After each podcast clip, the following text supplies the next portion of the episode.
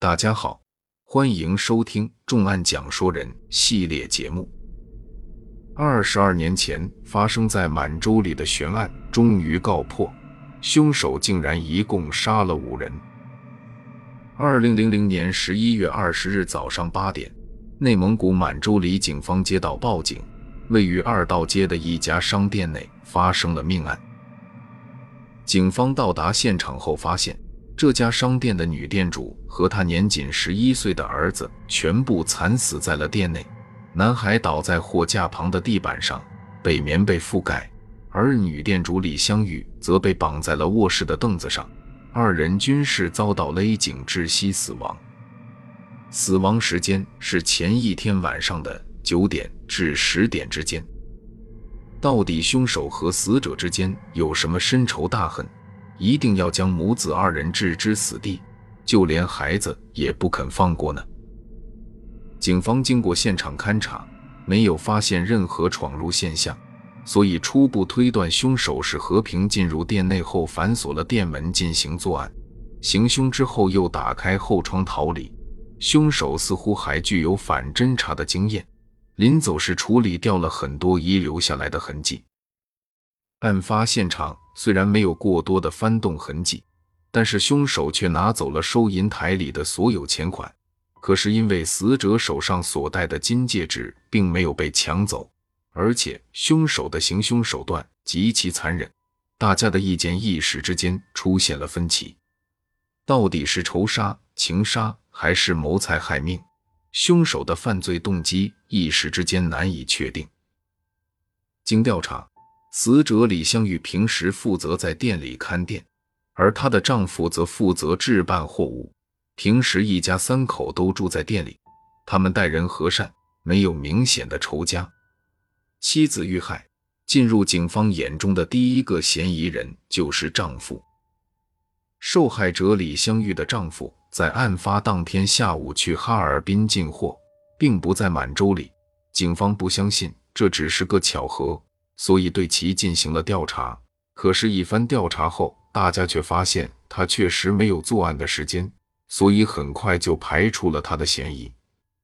而且，经过一段时间的调查之后，警方也排除了嫌疑人名单上所有人员的作案嫌疑。呼伦贝尔市各方面的刑侦专家全部云集到了满洲里，他们对命案现场进行了反复勘查，发现除了几枚嫌疑人留下的鞋印以及捆绑死者用的腰带、红领巾和胶带等物品之外，就再也没能找到其他有用的线索。而且因为案发时附近的商店都已经打烊，路上没有行人，所以警方也没能找到目击者。当年没有摄像头，侦查手段也比较落后，靠着仅有的这一点线索，根本无法破案。警方立即将现场的物证送至公安部做 DNA 鉴定，可是却未能检测出除了受害者之外的 DNA。现如今，警方手中仅存的线索只剩下了嫌疑人留下的鞋印。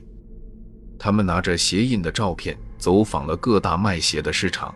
终于在距离满洲里二十多公里外的扎莱努尔区找到了拥有同样鞋底的鞋子。这种鞋一般是从事体力劳动者所穿，销量很广，所以无法仅靠几个鞋印就找到凶手。警方在扎莱努尔区进行了地毯式的搜查，依然是无功而返。与此同时，刑侦专家经过分析后一致认为。凶手的年龄在二十至三十岁间，应该是外来人员，作案动机为谋财害命。这样的一个凶手，杀人劫财后肯定不会再在本地停留，极大可能已经逃往外地。嫌疑人有很强的反侦查意识，极有可能有过前科，可是因为没有足够的证据和线索，所以也无法在其他案件上找到凶手露出的马脚。就这样，这起案件在无任何可用线索的情况下陷入了僵局，成了一起悬案。时间一天天的过去，这起悬案成了满洲里警方心中无法放下的一块大石头。二零一七年时，满洲里市终于成立了 DNA 实验室，警方立即将悉心保存的现场检材进行复检，可是结果仍然令人失望。转眼就到了二零一九年，警方一直没有放弃过对此案的侦破工作。经过一次又一次的讨论，大家又找到了新的希望。凶手捆绑男孩时所使用的胶带一共缠绕了三圈，在缠绕的过程中，很可能会在胶带上留下 DNA。可是要想从头到尾的检测一遍，就必须把粘在一起的胶带全部分离。本着不破此案誓不罢休的态度，检测人员小心翼翼地将粘得牢牢的胶带展开。这卷胶带伸直后，长度足有一点二米。他们认真将胶带分成了两千余份小片，一片片的进行分析。功夫不负有心人，二零二一年五月，经过警方长达两年时间的分析检测，终于在其中一片胶带上提取到了嫌疑人的 DNA 信息。大家的精神为之一振，已经掌握了破案的关键。那么，抓住凶手将指日可待。通过犯罪嫌疑人的 DNA 信息，警方很快就锁定了家住天津静海区的唐有文。二零二一年七月十七日早上六点，感到时机已经成熟的警方果断将唐有文抓捕归案。在押解唐有文返回满洲里的过程中，警方一路对其施加心理压力。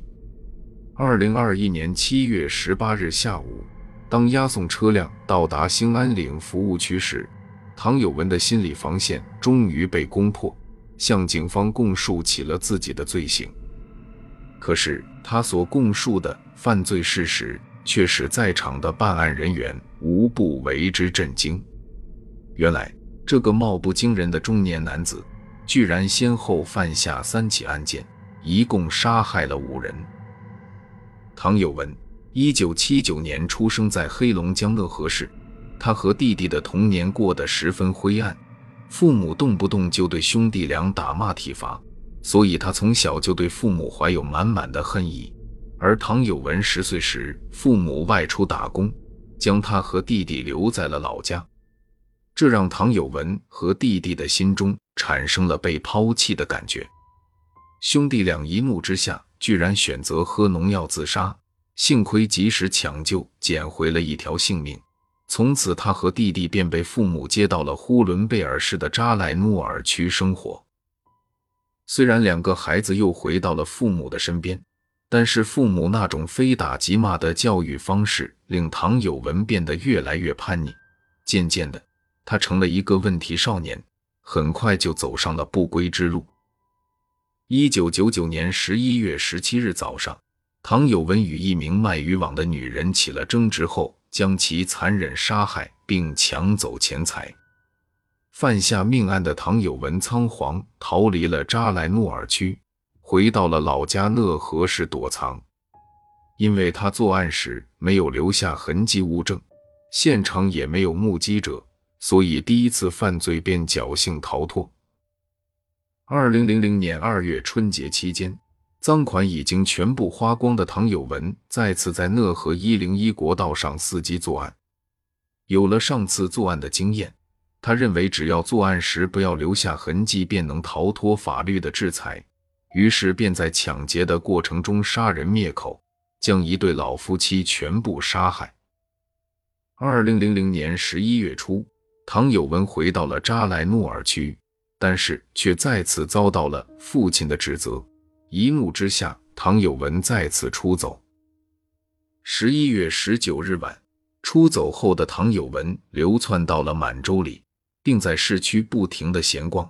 不知不觉间，他走到了案发现场的那家商店，见四下无人，附近一带只有这一家商店还开着门，唐有文的心中顿时升起一股恶念。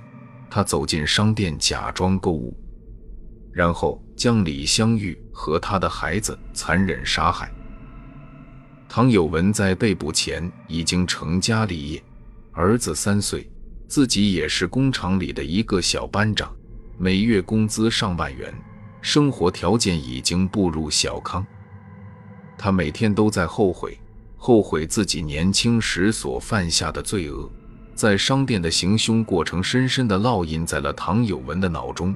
杀害男孩的一幕不断地在他的梦中反复出现。在有了孩子之后，心中便更加愧疚。也许唐有文幼年经历给他的成长造成了负面的影响，但是这绝不是让他能够肆意剥夺他人生命的理由。唐有文在时隔二十一年后，终将迎来法律的严惩。这里是重案讲税人，感谢大家的收听，我们下期再见。